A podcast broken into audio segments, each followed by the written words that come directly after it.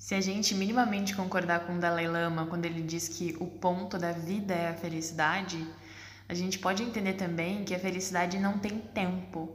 E se tivesse, certamente não seria só no que pode acontecer ou no que vai acontecer, mas no que acontece agora. Só que ser feliz no agora nos pede disciplina.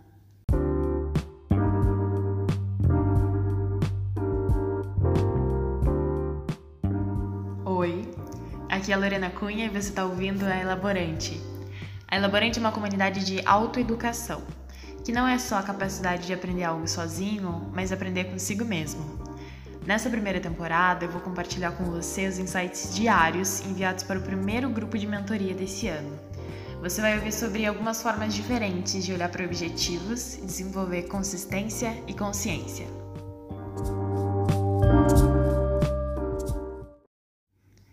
Esse é o primeiro insight dos 22 dias. Eu quero conversar com você sobre algo que apareceu bastante dentro das mentorias individuais. Nem sempre as atividades que aparecem quando a gente se pergunta como nós queremos nos sentir são atividades que já têm sido feitas ou que são feitas pelo grupo de pessoas que está ao nosso redor. E isso não necessariamente é um facilitador no processo de implementar essas atividades dentro da nossa rotina. E para responder isso, vai o pensamento de é um cara que eu sou uma grande fã, o James Hillman.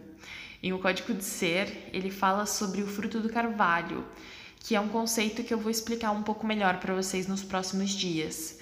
Mas, basicamente, para responder essa pergunta, em Um Código de Ser, ele compartilha que cada vida é formada por sua imagem, que é a essência dessa vida. Essa essência a chama para um destino. Tal como a força do destino, essa imagem age como um daimon pessoal, um guia que te lembra do seu chamado. Os avisos do daimon agem de muitas maneiras.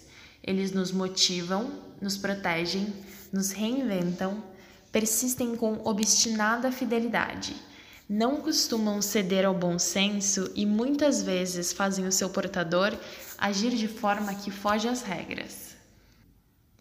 O que o James Hillman fez aqui foi nomear essa voz que nos chama.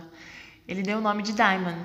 Os gregos também chamavam assim, os romanos chamavam de gênio, e às vezes, por muitas vezes, na verdade, a gente chama de a voz do coração.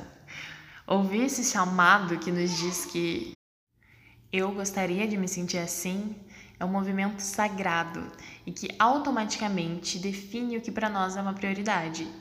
Então, quando a gente escolhe que me sentir mais corajosa é mais importante do que fazer um check na minha lista, quando me sentir livre é mais importante do que agradar outras pessoas, quando me sentir bem é mais importante do que parecer bem, nesse momento as nossas prioridades estão em ordem novamente as nossas prioridades se tornam divinas e esse é o tipo de prioridade, a prioridade do sentir que nos faz sentir bem no caminho.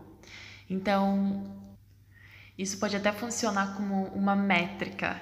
Para caso você fique na dúvida se está no caminho certo, é se perguntar unicamente: eu estou me sentindo bem? Porque se a gente minimamente concordar com o Dalai Lama quando ele nos diz que o ponto da vida é a felicidade, a gente pode entender também que a felicidade não tem um tempo.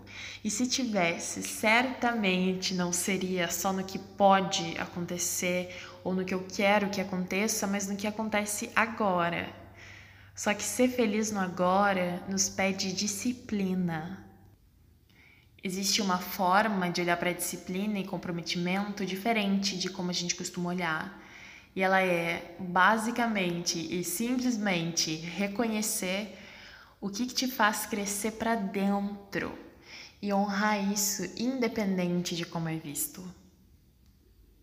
Eu quero que a gente comece a pensar que criar espaço para sentimentos é um movimento sagrado, é um movimento divino. Criar espaço para se reconectar com essa voz que te chama para te sentir de determinada maneira é escolher ser cuidado, porque essa voz te cuida, essa voz te ampara e te acolhe toda vez que você volta a ouvi-la. Não esquece que se sentir da forma como você quer se sentir é um comprometimento sagrado. Eu espero que você receba isso com amor. E a gente conversa mais amanhã, ok?